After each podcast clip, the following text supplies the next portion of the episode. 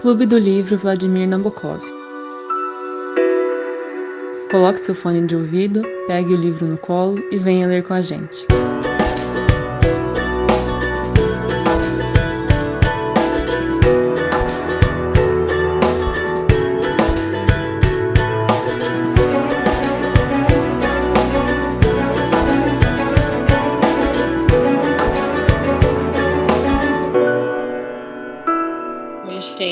Boa noite.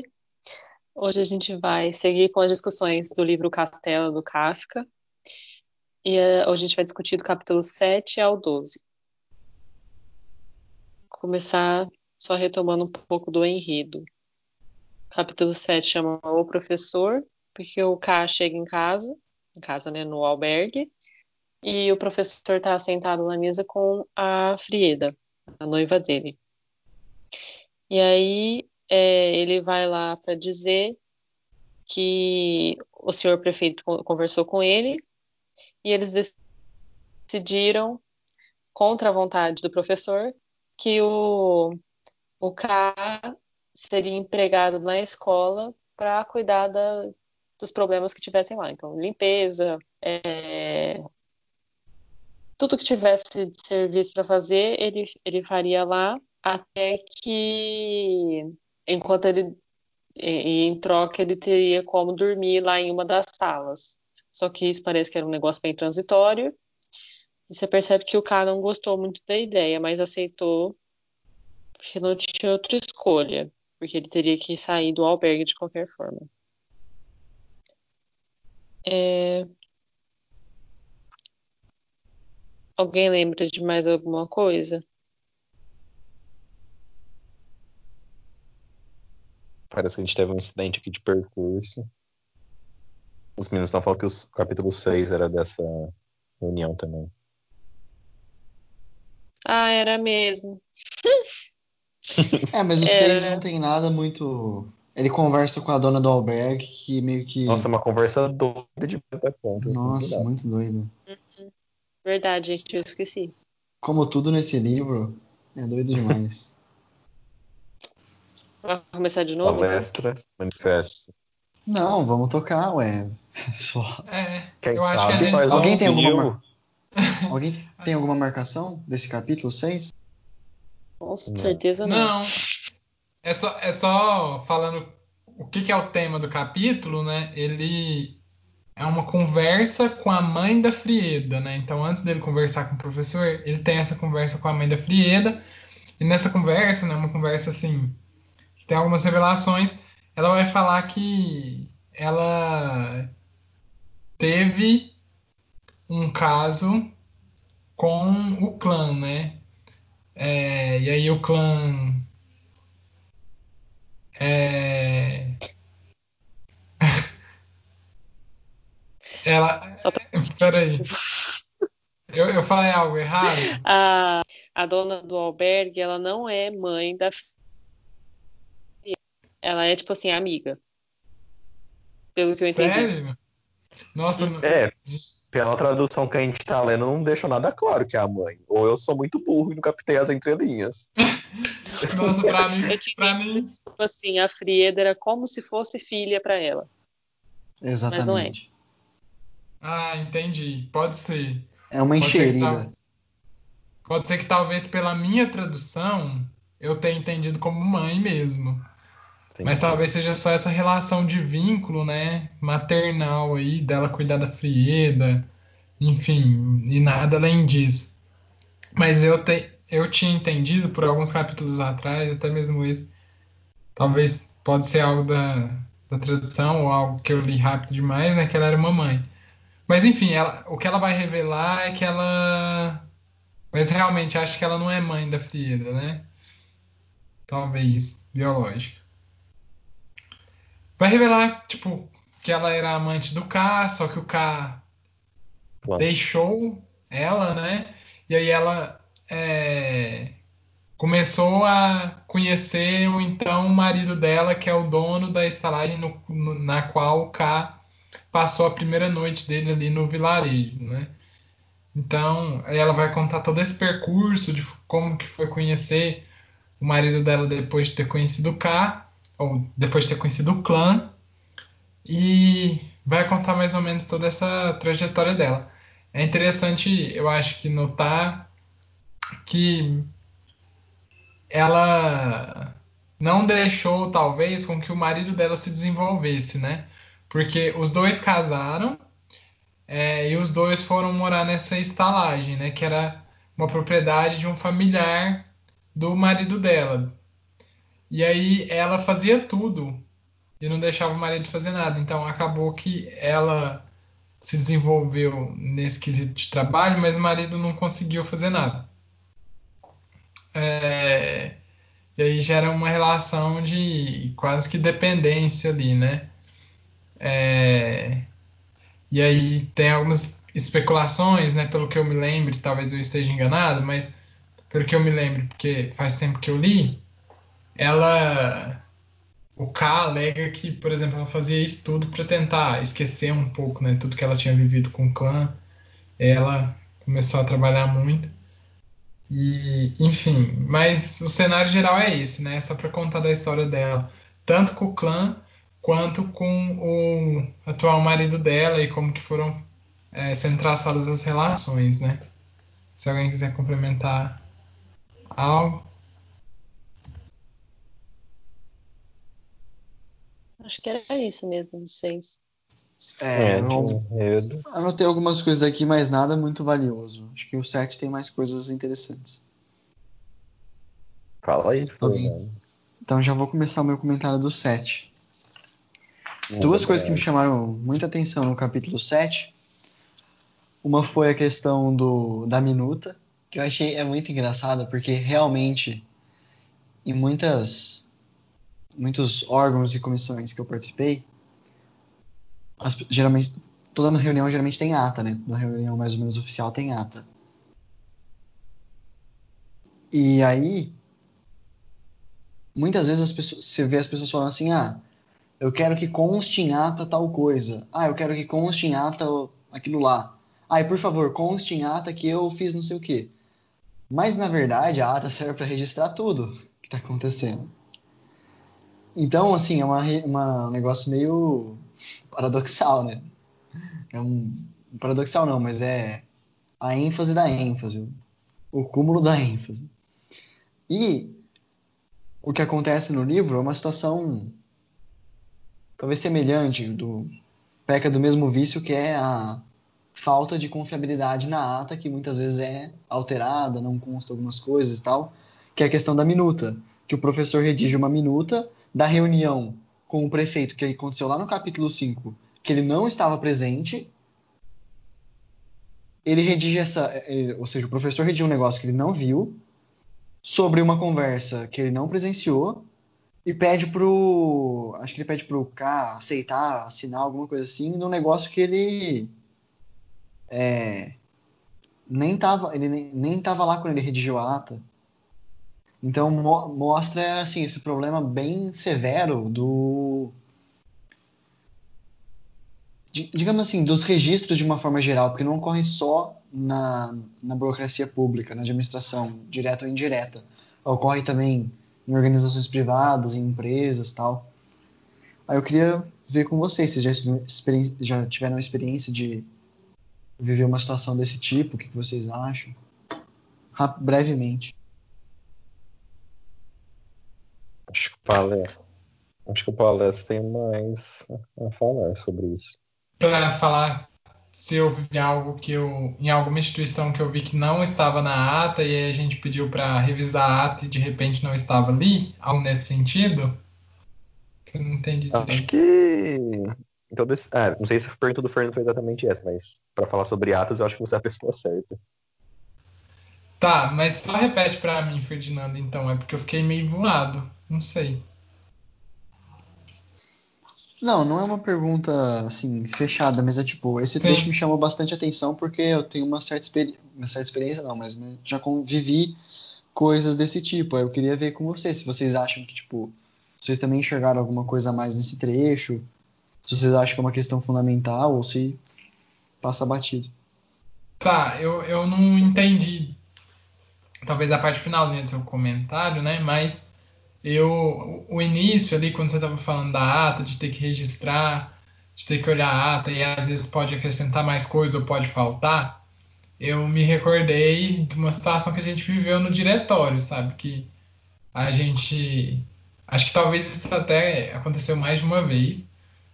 Que a nossa gestão precisava olhar alguma informação de uma ata de gestão passada, ou até mesmo da, da gestão é, na qual as coisas estavam sendo debatidas, e aí quando eu olhar na ata, às vezes porque a pessoa que estava redigindo a ata não achou que era tão importante, ou às vezes achou que poderia suprimir para ficar um documento mais coeso, deveria colocar só as deliberações principais, às vezes deixou passar alguma coisa, e aí quando a gente ia revisitar o texto para falar, não, vamos ler o texto para embasar melhor a nossa ação agora, porque a gente depende daquilo que a gente decidiu antes, não tinha, sabe? É... Então, é, é, é, isso não é que seja uma falha do diretório em si, ou do secretário que redigiu a ata, mas é que eu acho que toda essa documentação, né, leva um pouco do viés da pessoa que está escrevendo, dela pensar assim, ainda mais que você está escrevendo muitas vezes em tempo real, né, para não perder nada, enfim, é muito difícil para a pessoa conciliar tudo e, e, selecionar de fato aquilo que é importante, né? Às vezes pode realmente acontecer de faltar alguma coisa. Por isso que sempre é bom desconfiar, né, de documentos, desses documentos assim oficiais, é, porque em alguma medida às vezes vai poder talvez constar mais ou constar menos, dependendo de como foi as relações, né? Mas é isso. A minha experiência, talvez um pouquinho aí nesse sentido, seria essa.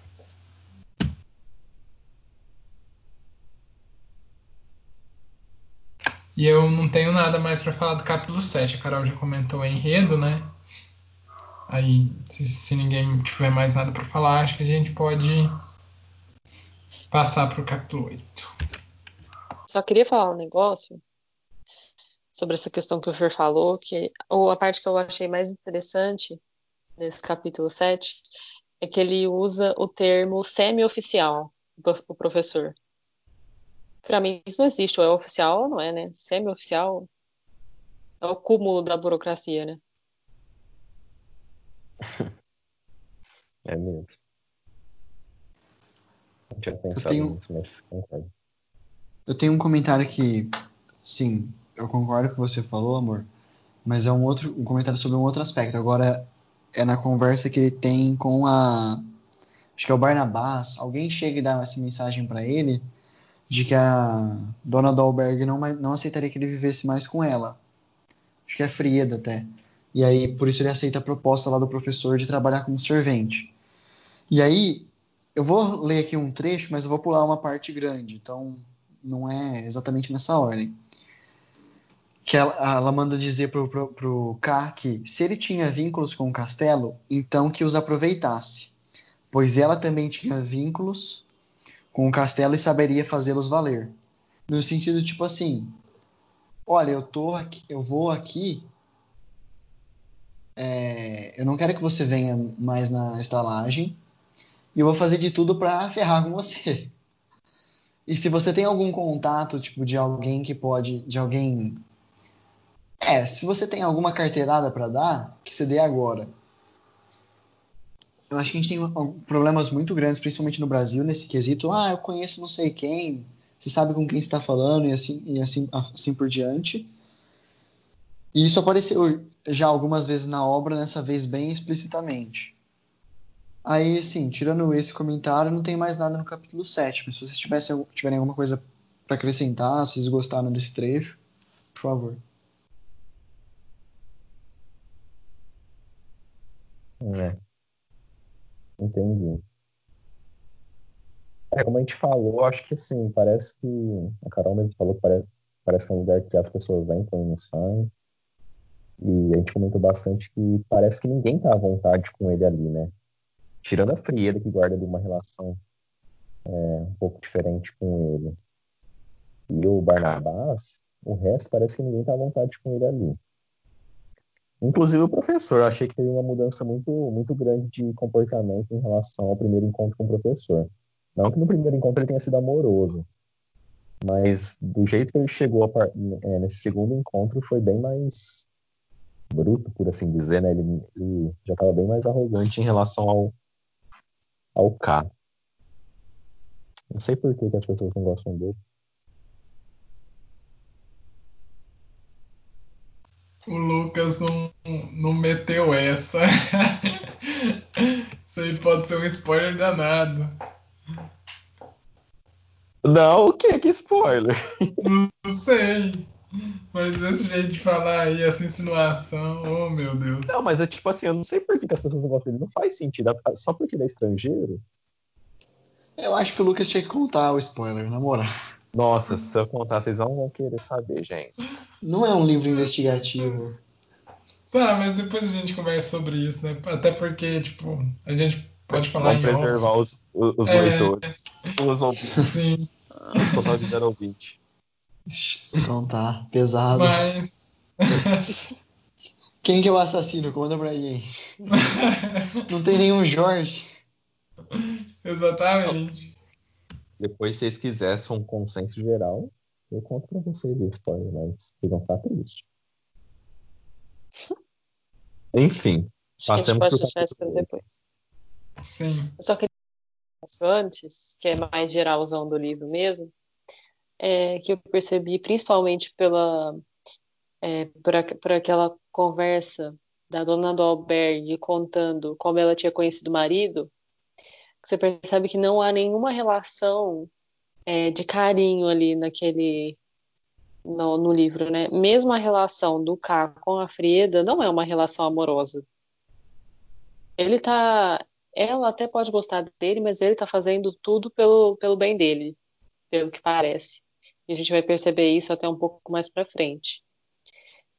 E eu achei muito estranho que tem, te- aparecem muitas pessoas casadas, só que você não vê, você vê as crianças da escola, só que você não vê na narrativa nenhuma criança pequena, filho dos casais que ele que ele encontra. Então tudo parece muito frio. inclusive o cenário que é filme. Sim. Uma coisa que eu achei interessante é que ele ganha esse, esse cargo né, de, de zelador, acho que no- no- na tradução de vocês está como, como servente, mas ele não foi ali para trabalhar como zelador, né, servente, ele foi ali para trabalhar como agrimensor. Em nenhum momento essa função dele, essa individualidade que ele tem, tudo aquilo que ele construiu de carreira é considerado ali. né? Sempre eles. é- sempre parece que eles estão tentando dar é, como se fosse um- uma distração para ele. Ó, então toma esse emprego aqui para você distrair sua cabeça e não pensar que você é um agrimensor, não lutar por aquilo que você quer lutar, não questionar por que, que você está aqui, sabe? A gente leu Persepolis no Clube do Livro, né? Inclusive eu indico muito mesmo. É um livro excelente, gente. Uma das melhores leituras do ano também, junto com o nome da Rosa e Os Miseráveis. O, o, é, o Persepolis vai contar de uma, da Revolução Iraniana, né? De 1979. É, e aí é, a personagem principal, ela é uma mulher está vivendo no Irã, só que ela viveu um tempo na Europa, então ela é, já tem algumas ideias ocidentais. Mesmo antes dela ter ido para a Europa, quando ela nasceu no Irã, os pais dela já tinham uma cabeça um pouco mais aberta, né? E ainda não tinha acontecido a Revolução Muçulmana, então ela já tinha algumas ideias de liberdade. E é engraçado que ela, que num quadrinho, é, ela fala assim que o governo deixa as pessoas tão é, fixadas, né? Em pensar, ah, será que meu véu tá bom? Será que a minha saia tá curta? Será que é, meu cabelo não tá aparecendo? A pessoa fica com tanto medo, ela fica pensando isso, que ela não tem tempo para pensar, nossa, será que eu tenho liberdade de expressão?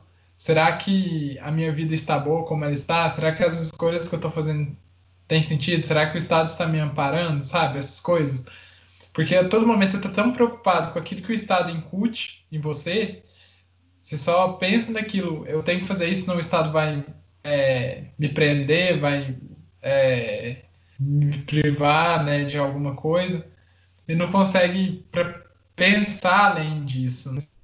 Só pensa, nossa, será que eu estou fazendo alguma coisa errada? E isso é, parece que é, é, talvez aqui no livro dá para fazer uma comparação, né? Eles estão atolando ele de tanta coisa para fazer. É, ah, vai ali ser um zelador, vai fazer isso, vai fazer aquilo. Tentar fazer com que ele talvez não pense, né? Ah, será que a minha vida é realmente essa? Será que meu caminho é realmente esse? Será que eu devo fazer isso mesmo ou não? E que é um pouco do que a gente vive na nossa sociedade, né? A gente está toda hora cheio de estímulo, cheio de estímulo, e dificilmente a gente para para pensar, não, opa, será que realmente esse caminho que eu estou tomando é o correto para minha vida? Faz sentido para mim? Ou será que eu estou só seguindo no piloto automático, né? Então, foi algo que eu pensei quando ele ganhou essa nova atribuição aí de zelador ou servente, né? Mas foi só isso, assim, desse capítulo como um todo. Não teve nada em específico que eu marquei.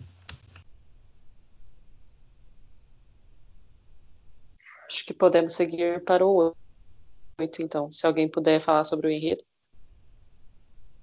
8. A espera por clã. Bom, eu vou falar. Vou ver se eu lembro aqui e aí eu falo pra gente. Deixa eu só ver qual é o título do nome, só para delimitar um até onde vai o 8. Ah, tá, ok.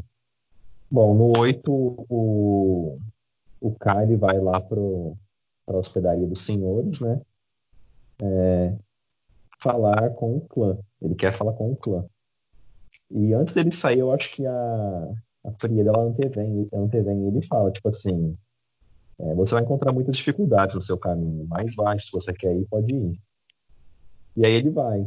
Ele chega lá, na hospedaria dos senhores, é, encontra uma, uma nova moça lá no balcão das bebidas, é, um pouco é, bem mais jovem que a Frieda. E aí, nessa conversa que ele está tendo com ela ali, sem muito interesse, ela solta que o clã não estava mais ali porque provavelmente ele já estava indo embora, é, que estavam, ele estava partindo com uma, é, tipo uma carroça, não lembro certa palavra, do pátio. Então ele sai correndo lá da, é, da hospedaria em direção ao pátio que tem ali próximo e chega lá tem uma uma carroça com, com um colcheiro, né? Com colcheiro e, e tudo mais. Só que até então não tinha partido. Aí acontece umas coisas meio doidas, né? É, de pegar uma bebida porque tava bastante frio para se esquentar lá dentro da coisa, da carroça, e meio que isso daí seria tipo uma. O, o, o cara fica com medo de ser pego lá dentro porque ali era o espaço que o clã deveria estar ocupando daqui a, daqui a um tempo. Então ficou assim uma cena meio que tensa, entre aspas, né, por assim dizer. E acaba que realmente chega uma pessoa e, e pega, ele, pega ele lá, é, esperando o clã. E aí meio que tipo fala, ah, se você não sair, é, ele não vai chegar nunca, o clã não vai aparecer, tipo, é, fica nesse impasse, né? Aí o, o K meio que bate o pé, fala que vai ficar ali, vai esperar. E aí o essa pessoa que veio dar o aviso fala, ah, então tá bom, então pode o, o cocheiro lá pôr os cavalos no estábulo, tá acabado, tipo assim, sabe? Desmonta tudo. E aí, por fim, quando isso acontece, o K vai é, volta para a hospedaria.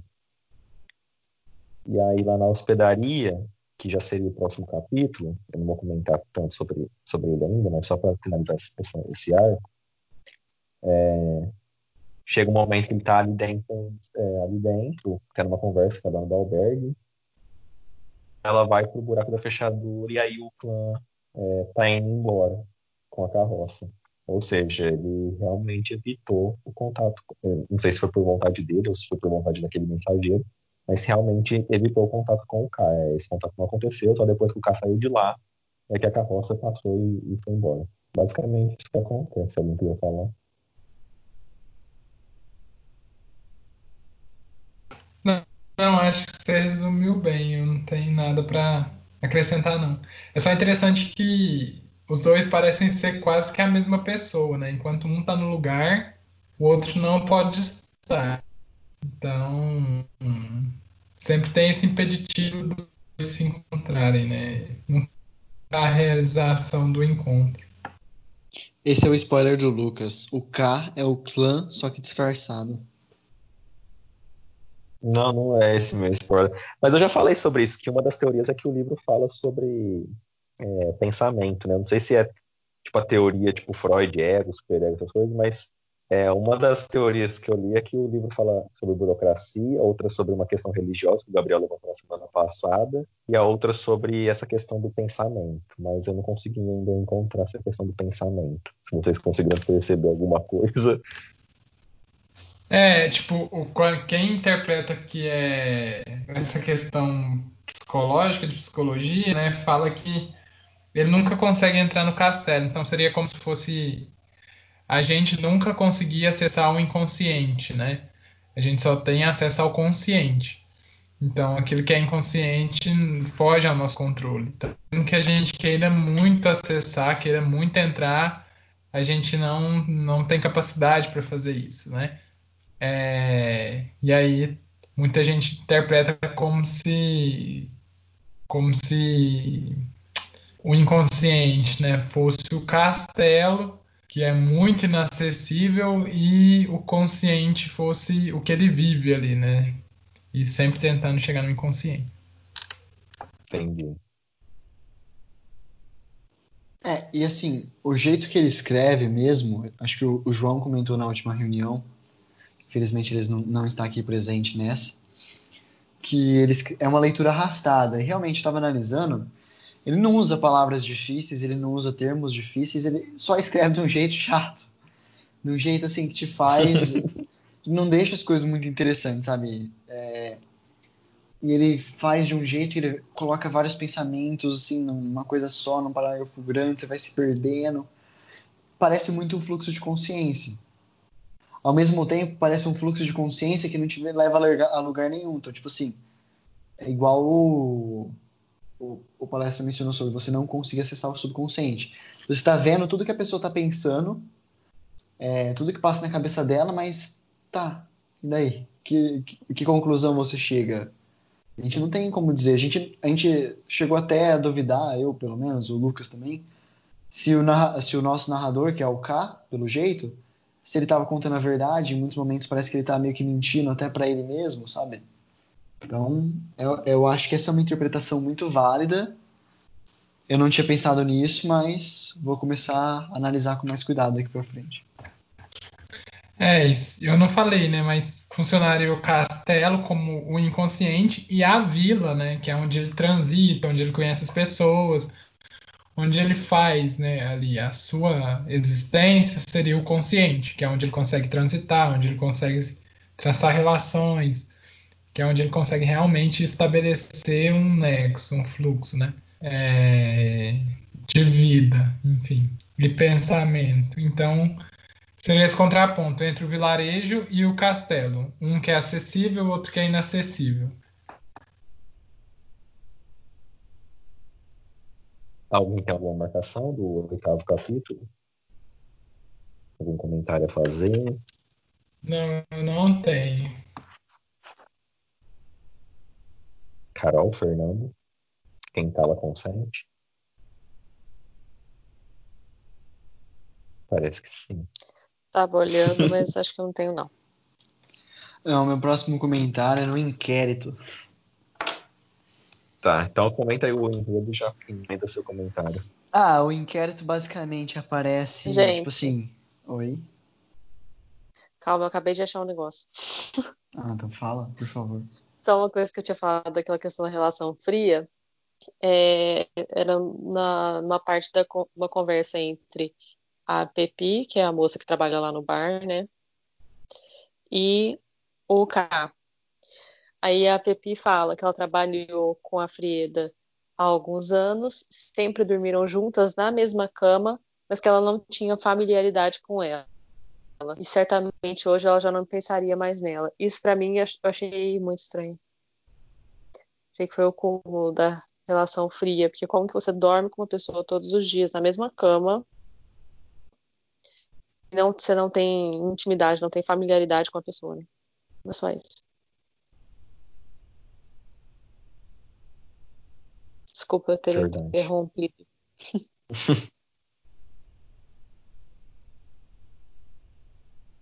Fernando.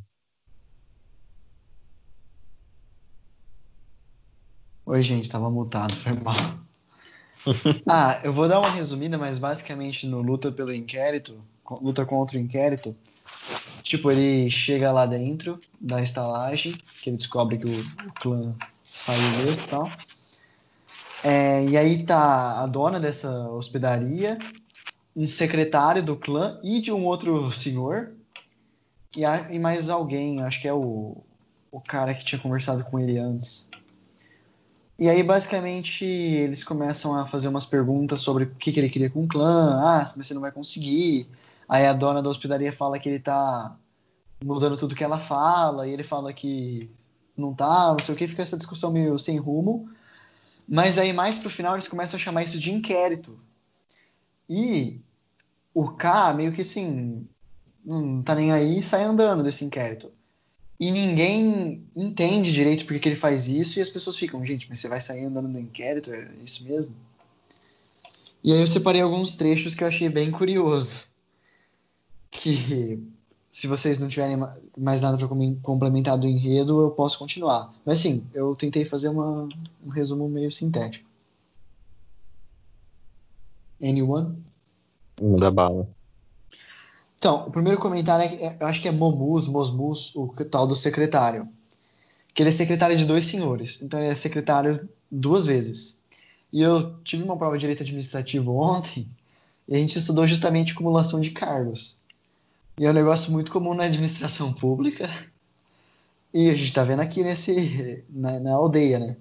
Que assim, como é que o, será pode até ser que ele consiga fazer o, o serviço eficientemente, né? Mas é correto você ter um secretário para dois senhores? Porque assim, não é. Claro que em algumas situações é até mais correto você ter um secretário para atender várias é, pessoas. Mas no sentido que ele coloca aqui, o secretário é tipo um representante, um faz tudo. E até me deixa mais preocupado porque ele fala: olha, meu objetivo de estar aqui não é atender o que você está me falando, é simplesmente registrar para colocar isso aqui no arquivo da aldeia. Tipo assim, é o cúmulo da burocracia. É quando você a burocracia ela começa a se retroalimentar e esquece que ela existe simplesmente para fornecer o serviço público. Então, ela, o, o, o, burocrata, no caso, o secretário, ele está mais, mais preocupado em preencher um documento e arquivar na sede do que resolver o problema do carro. E aí, para piorar, ele pergunta, tipo assim. Você é idiota? Você acha que o clã lê isso aqui, que eu, as coisas que eu escrevo, ou, ou recebe as mensagens que eu passo?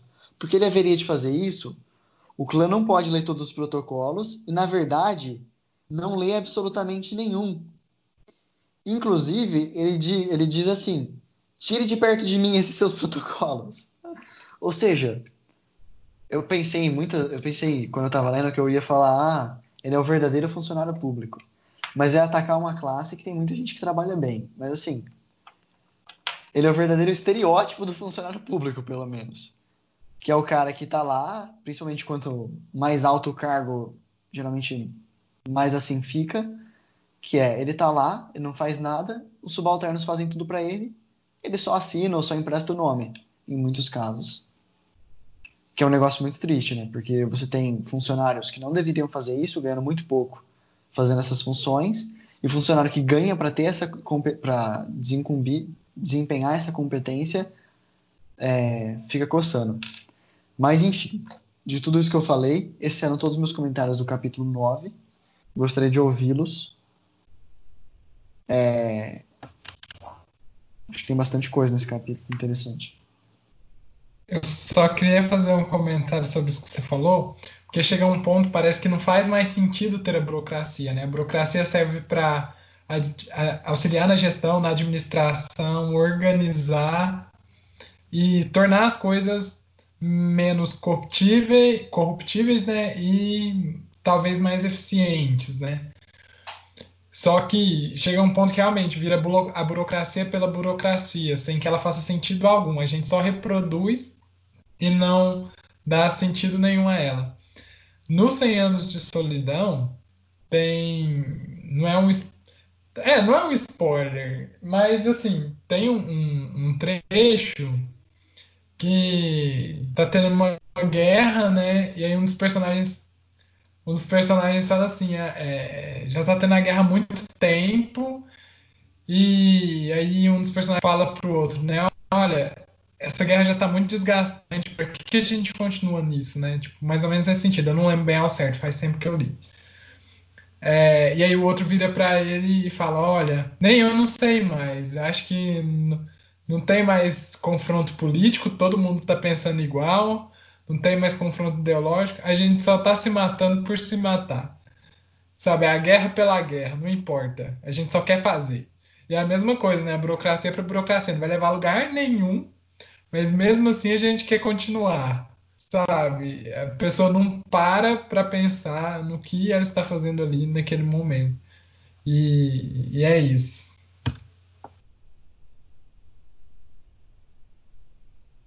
É, esse é o espírito da palestra. Realmente, o, como o Fernando falou, o cara falou e andou, né, pro inquérito. É, e a gente não viu as consequências desse, dessa, dessa recusa pelo inquérito, né? Todo mundo fica, meu Deus, ele vai recusar o inquérito e até agora nada, né? Pelo menos aparentemente não aconteceu nada demais. E quanto à questão da burocracia, acho que vocês já destrincharam bem, então nada a comentar. Se os senhores me permitirem, ninguém tiver mais nada marcado, eu posso falar sobre o capítulo 10. Vou esperar a Carol porque ela ainda não falou nada e tal. Às vezes ela tem alguma coisa desse capítulo. Não, pode falar, palestra. Não tenho nada dele. Então, tá bom. O capítulo 10, aqui na minha tradução, eles traduziram como Na Estrada. Não sei como ficou a tradução de vocês. É... Mas esse é um capítulo no qual o K, então, vai estar tá saindo né, desse inquérito que o Fernando falou. Então, ele vai estar tá saindo do bar e vai pegar a estrada é, para ir para fora ali do lugar, né? E aí, nessa estrada, ele vai encontrar com o Barnabé, que é um mensageiro, e o Barnabé vai levar uma carta do clã para o K. E aí, nessa carta, é uma carta muito esquisita, porque é, o clã vai falar, vai agradecer o K pelos serviços, né? E aí você fala assim, como assim? Que serviço, né? é muito estranho mesmo.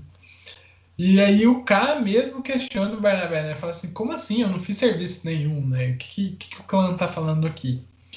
E aí, inclusive, com toda essa contradição, o K né, pede pro Barnabé levar uma mensagem dele pro clã é, falando né, que até agora é, ele não fez né, nenhuma pesquisa, nenhum trabalho. É, enfim, e tentando retificar, né, consertar essa situação. E o que eu acho, o que eu achei interessante nesse trecho, justamente, né, porque o cara tá falando assim, olha, leva isso que eu tô te falando, Barnabé, para o clã, né? Avisa ele que eu não fiz o trabalho e tal, e avisa algumas coisas a mais, porque eu quero ter uma reunião com ele. O cara já tá tentando ter essa reunião com o clã há muito tempo, e aqui eu já deixo meu comentário, eu não marquei, mas quando eu tava lendo eu pensei nisso. Que o Kai ele fala assim, é nessa nesse encontro, né, o que eu puder para fazer para não incomodar esse chefe executivo, né, eu vou fazer, né? Eu concordarei com qualquer restrição no momento da entrevista e, se for considerado necessário, concordarei em utilizar um número estabelecido de palavras. É, é, e aí fala, né? Eu considero que poderia ser feito até com 10 palavras, enfim. E aí é, é muito interessante porque você vê que no início ele estava muito relutante, né? Que ele falava assim, entrar com o clã, eu quero falar aquilo que eu acho, eu quero questionar a minha situação nesse vilarejo, eu quero entender quem eu sou aqui, por que, que eu estou aqui, por que, que eu me esforcei tanto para estar aqui, agora ninguém me dá um sentido. Só que aqui agora ele já tá ficando mais resignado, sabe? Ele já tá ficando mais na onda. Ah, então, tá, eu sei que não vai ser tão fácil conversar com ele por tudo que eu tô escutando aqui no vilarejo e tal. Então, olha, eu aceito conversar com ele, é, só em 10 palavras, sem tomar tanto tempo dele. Eu não vou fazer do meu jeito, eu vou fazer do jeito dele. Então ele já está começando a fazer algumas concessões para poder realizar aquilo que ele gostaria de realizar. Enfim, aí ele vai falar para o Barnabé levar essa mensagem. E é isso. E aí no final ele vai acabar pegando uma estrada para ir para a escola, que como a gente comentou aí no início, né, é, da nossa conversa, vai ser a nova casa dele com, com, a, com a Frieda. Mas foi isso, gente, sobre esse capítulo 10.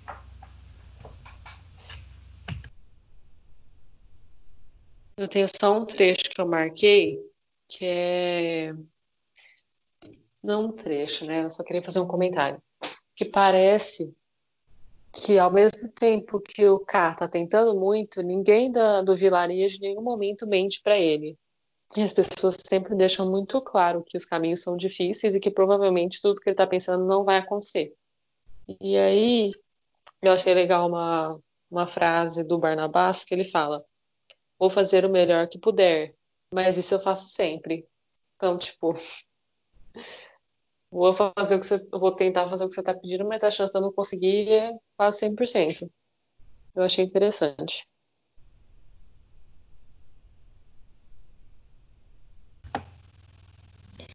É, e é muito engraçado, né? Porque até isso que a Carol falou e o que eu disse tem ligação. E aí você pensa, né? É igual você entra num, sei lá, você vai comprar um produto e você chega disposto assim na loja pedir um desconto que você vai achar que o produto vai sair por 50% do preço. E antes de você chegar na loja, seu pai fala com você, fala, ih, não, isso aí não vai dar certo que eles não vão fazer um preço tão baixo. Aí passa um pouquinho, seu amigo fala com você a mesma coisa, aí você vai desanimando, vai desanimando, aí quando você chega na loja, você quase compra o produto pelo preço de venda ali, né? O tanto que você foi desanimado ao longo da trajetória. Parece que é isso que está acontecendo com ele. Né? Ninguém dá esperança para ele, então aquele fôlego que ele tinha antes vai se perdendo, porque ele vai se tornando parte daquele vilarejo que é conivente com tudo que acontece e que vive se restringindo, pelo que parece, né? É, galera, é difícil, hein? Sim, mas aí o próximo capítulo, quem quer comentar? Tem só mais dois capítulos aí para comentar. Vou deixar outra pessoa. Eu posso comentar o, o, da escola, mas o da escola é bem confuso. Eu só queria fazer um comentário de novo, tradução. O nosso capítulo 10 chama Na Rua mas assim, não muda nada. É, no capítulo da escola, chama Na Escola, descreve mais ou menos a situação deles, assim, você percebe como é uma situação horrível que, que o cara tá vivendo e os ajudantes. Tipo, ele chega lá e fala, olha, a Frida tentou arrumar, mas não conseguiu muito. Ele demonstra um certo ciúmes da, do jeito que ela lida com os ajudantes. Realmente, às vezes é um pouco estranho, às vezes é normal, às vezes ele quer muito grosso. Então, não dá para saber direito. Mas, assim, não tem nada concreto até agora no livro. É, mostra a situação que eles dormiam. Eles dormiam no chão, numa sala de aula. Eles estavam morrendo de frio. Aí Cá vai lá e arromba um, um, um armazém com lenha, porque eles não, o professor não tinha dado a chave. Aí no meio da noite a Frida toma um susto por conta de um gato. Eles acordam com a professora já chegando lá e as crianças chegando e rindo deles que eles estavam de roupa. Falam assim roupa, mas eu acho que eles estavam tipo de ciroulas, digamos assim, roupa de dormir, o equivalente a uma roupa de dormir. E o capítulo culmina para ele sendo demitido da função de servente, da função de o outro nome que o palestra usou que eu esqueci. Zelador. zelador. Porque ele tinha quebrado aquela porta e porque ele não tinha contado a verdade. A Frida, no primeiro momento, fala: Não, fui eu, eu fiz tudo, não sei o que, ele fica quietinho. Aí quando ele fala: ah, então beleza, então eu vou castigar. Você falou que os foram os ajudantes? Não, que os ajudantes mentiram quando falaram que, foram, foi o K. Porque ficou, os ajudantes falaram que foi o K e a Frida falou que foi ela. Então eu vou castigar os ajudantes. Aí quando ele fala isso, a Frida fala: Não, não, não, foi o K. Aí o K então vai ser castigado e o castigo dele vai ser ser demitido. E o professor faz uma puta da ameaça, tipo, no final, assim. Ou é a professora, né? não me lembro agora qual dos dois. E encerra o capítulo 11. É esse meu resumo, galera. É um dos maiores capítulos, mas realmente acontece muita coisa desconexa. E ao mesmo tempo parece que tem conexão. mas não tem nada para comentar não, gente.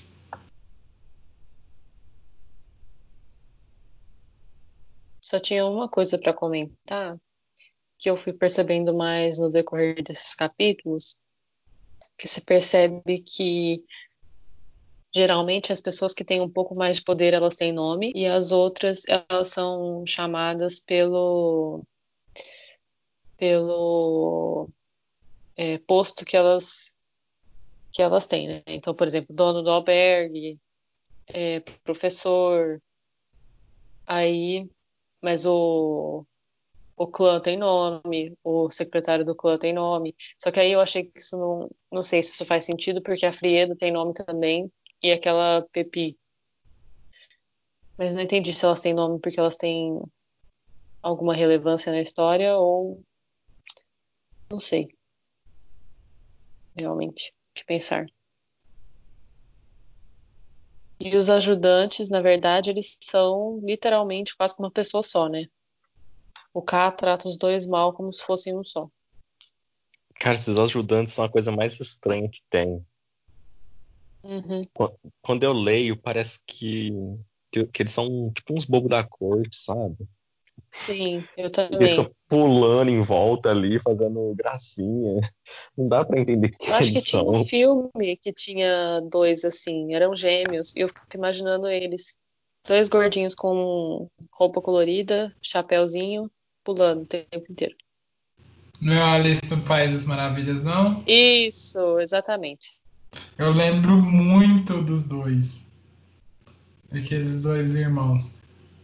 Do Alice no... Na verdade, aqueles personagens, se eu não estou muito enganado, porque eu li faz tempo, mas não é, Alice, não é do Alice no País das Maravilhas, é do Alice através do espelho que ela encontrou por lá.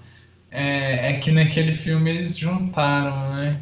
Os, as duas obras do Lewis Carroll e fizeram um compacto e jogaram tudo.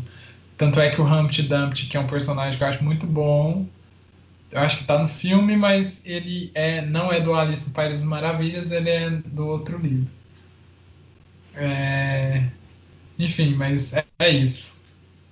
Parece muito, Carol, eu também tive essa impressão. Mas é isso. Falta um capítulo aí, o capítulo dos ajudantes, né? Sim, muito estranho também É. esse capítulo. Não sei se só eu tive essa impressão, mas eu não entendi direito a conversa do da Frieda com o K. Então, basicamente, eu vou comentar um pouquinho enredo só para para iniciar. É, Então, o K ele demite os os, os ajudantes. Aí você percebe que ele e a Frieda estão trabalhando e até que e aí em algum momento eles resolvem conversar sobre a situação. É, E aí o mais engraçado é que parece, pelo, pelo menos para mim, pareceu que essa foi a primeira conversa deles mesmo. Mesmo eles sendo noivos, parece que eles tinham muito pouco contato. E sem contar que antes eles tinham muita pouca privacidade também, né, por conta da presença dos ajudantes. E aí dá pra perceber que a Frieda, ela acha que o K demitiu os ajudantes porque eles estavam é, vigiando ela em nome do clã. O que, real, o que não era o que o K tinha pensado, né? Primeiro momento. Só que aí no final parece que ele acaba cedendo a essa visão dela para ela pensar que ele fez aquilo por ela. O que eu achei ridículo. Parece que eu, eu senti nesse capítulo que parece muito que ele está manipulando ela para conseguir alguma coisa. Que ele tem a presença dela ali para ele conseguir alguma posição ou alguma é, algum privilégio por estar perto de alguém da aldeia. Uhum. Mas parece muito, tipo, não necessariamente sobre esse capítulo, que tá todo mundo manipulando todo mundo, né? Naquele que ele sai do inquérito, quando ele tá na rua, pensando sobre o que aconteceu no inquérito, ele fica, eu não consigo saber como que a dona da outra hospedaria estava tentando me manipular. Eu só sei que ela estava tentando me manipular. Aí eu não sei se ela conseguiu me fazendo sair ou se ela teria conseguido me fazendo ficar. Então tá todo esse. Todo, você não consegue confiar em nenhum personagem, sabe? Parece que todos estão manipulando todos. E o K não parece ser um personagem de boa índole. Confiável. Em muitos momentos. Oi? Confiável. É isso aí. Eu preciso confessar um negócio nessa altura do campeonato. Ah. Ok. Eu não li o capítulo 12. Mais Ai, uma vez lá de frente. É, mas eu prometo que eu vou. Eu li o 6, tá vendo? O 5 na, última reunião. Eu tinha uma a mais pra ler. É. Isso E agora é o eu tô mais de férias, Verdade. agora eu Posso vou falar? adiantar as leituras. Ah, tá. Sabe o que é o mais é, engraçado? Só para comentar um pouco a última coisa que o Fernando falou, que ele não ser confiável, é, e também para retomar uma coisa que o Fernando falou lá no meio da conversa, é, que eu acho que foi um, um deslize, mas estava um pouco despercebido, é que, o, na verdade, a gente tem um narrador em terceira pessoa, né? Não tem um, um narrador em primeira pessoa. Mas apesar de ser um narrador em terceira pessoa, essa terceira pessoa dele é praticamente e exclusivamente focada no K. Então a gente não tem um narrador que está ali contando tudo pra gente. É um narrador de visão de mundo do K. Então, apesar de da gente ter esse ter esse instrumento que poderia ajudar a gente a, a decifrar um pouco mais da história, é, por ser um narrador de terceira pessoa, a gente acaba não tendo, porque porque o narrador fica focado na visão de mundo do, do K. Então é um pouco difícil. Tá, Na verdade, eu queria fazer um comentário. Eu acho que eu me confundi na hora, me embananei, mas eu acho que é em primeira pessoa, porque em nenhum momento aparece o pensamento de nenhum outro personagem. São só os pensamentos do K, as falas do K, e às vezes o K resumindo o que as pessoas falaram. Tipo assim, ah, ele tem um diálogo, ele fala, ah, a Frida me falou isso, isso, isso. É que ele não fala, tipo assim, me falou. Ele fala, a Frida falou isso, isso, isso. E, e K respondeu, mas tipo assim, é. Eu fico em dúvida, tipo, é um meio termo, uma segunda pessoa. Então, eu acho que é uma terceira pessoa, mas que o narrador não é tão amplo quanto deveria ser, não sei. Eu fiquei bastante em K fica dúvida. manipulando os leitores. O que, que Porque você acha, parece- Fernando? Pode falar, Fernando. Não, tipo assim, elementos que induzem a pensar que é a primeira pessoa. É que só tem é, o K falando sempre e os pensamentos do K. E o que induz você a pensar que é uma terceira pessoa é que ele não fala, tipo assim, ah, e aí eu disse tal coisa. Ele fala, e K disse e, e não sei o que. Isso induz que é uma terceira pessoa. Mas eu não sei, eu fico meio em dúvida, porque a gente não viu até agora o pensamento de ninguém. É complicado, né? Eu acho que não tem uma questão fechada sobre isso. Parece muito discurso indireto do livro. Eu acho que o Fernando tinha falado isso um tempo atrás. Não sobre o tipo de narrador, né? né, Mas sobre o tipo de discurso. Tem hora que parece que as coisas que estão sendo narradas vão se confundindo com a visão de mundo dele, o pensamento dele. Então é, é bem complicado. Vamos ver se nesses próximos capítulos, que eu acho que agora que a gente está aí passando da metade do livro, é, a gente está passando da metade do livro, talvez as coisas se desenrolem mais um pouco, né? Pro, ba, pro mal ou pro bem, né, Lucas? Mas é, eu tenho uma marcação. Ah. Eu tenho uma marcação no finalzinho do capítulo 12, é bem no final mesmo, né? Acho que vocês comentaram em enredo e tal.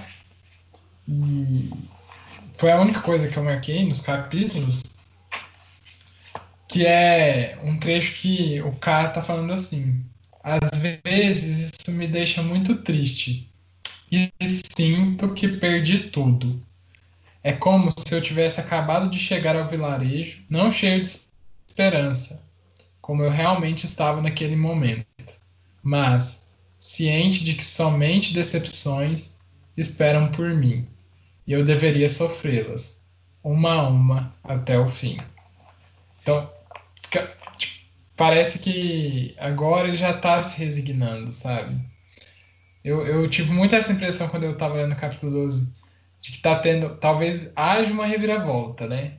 Talvez ele pode meter o louco e sair fazendo coisas inesperadas, mas para mim há uma conformação é, com aquilo que está dado, com aquilo que é exposto, é um, uma conformidade, né? Com aquilo que está dado, aquilo que é exposto, aquilo que as pessoas falam que ele deve fazer e acreditar, que não tinha antes, sabe? Antes ele era muito inconformado, antes as pessoas falam, não, precisa dormir aqui, você precisa ter uma autorização do castelo, então peraí que eu vou pegar esse telefone aqui e vou lá ligar. Agora não, sabe? Agora, ah, eu vou reduzir meu número de palavras para falar com ele, é, agora eu estou aqui nesse vilarejo sem saber porquê, só tenho que sofrer e sofrerei. Então é, é muito estranho, né? Ele está se resignando. Só que, ao mesmo tempo, ele ainda questiona algumas coisas, né? Não participar do interrogatório é uma delas. Não.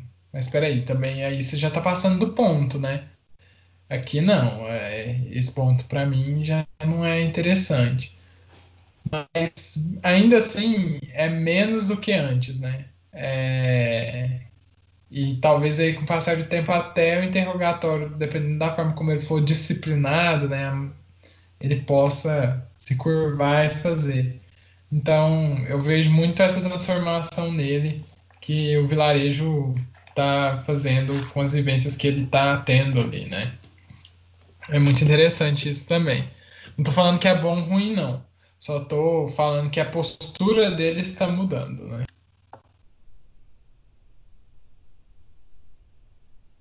Eu só tinha mais uma coisa nesse 12, que foi um trecho é, que é uma fala do narrador, né?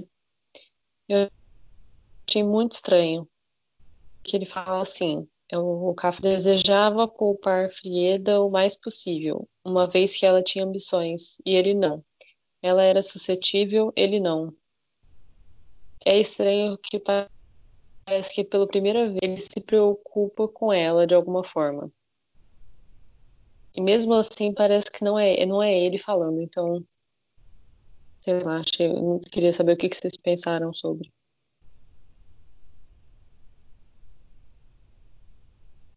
Carol.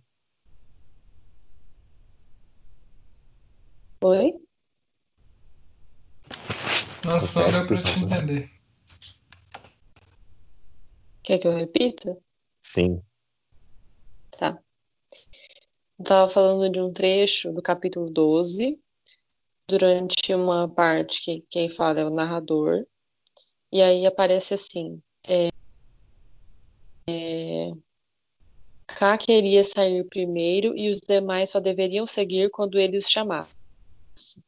Tomou essas precauções, por um lado, porque não pretendia deixar de antemão que a situação piorasse com as tolices dos ajudantes, e por outro, porque desejava poupar Frieda o mais possível, uma vez que ela, tinha ambições e ele não. Ela era suscetível, ele não. Essa parte que eu disse que eu achei estranha, porque parece que pela primeira vez o K se preocupa com a Frieda e ele coloca ela primeiro que ele, que ela tem ambições. E eu acho estranho dizer que ele não tem ambições. Na verdade, eu acho que é o contrário ali, pelo que a gente lê no livro. É. Parece mesmo ser o contrário. Esse trecho está no 12 capítulo? Sim. Pra mim. Ah, não, é 11, gente. Eles tinham uma coisa errada. Ah, mas de boa, não tem problema. Sim, tá certo. Mas pra mim, tudo que o Lucas fala agora é suspeito, gente. Ah, nem. Por que, gente? tá igual. Agora eu virei tipo o Fernando no, no nome da Rosa, né? Tudo que o Fernando falava, tudo ficava. Será que é o assassino? Tem sempre um bode expiatório, né, Lucas? Então. Mas, No seu, sinceramente. drama, você é a história inteira, né? Mas eu não vou contar, porque, pô. Assim. Eu realmente acho que, por não ser um livro de. ser um livro mais reflexivo tal, talvez até. Não sei, se você acha que o spoiler estragou a história pra você, não conte. Mas se você acha que te ajudou a interpretar tal, eu acho que você podia contar, inclusive contar agora. O ouvinte que não quiser ouvir, para aqui. Não, não, não vou contar porque não me ajudou a interpretar e pra mim estragou a história. Nossa! agora que eu quero saber. A história já era ruim ou ela piorou? Meu Deus. Que eu já estou desgostando dela. É, e nesse tom, encerramos por aqui. Tchau, ouvintes. Tchau, ouvintes. Até mais, meu povo. Tchau.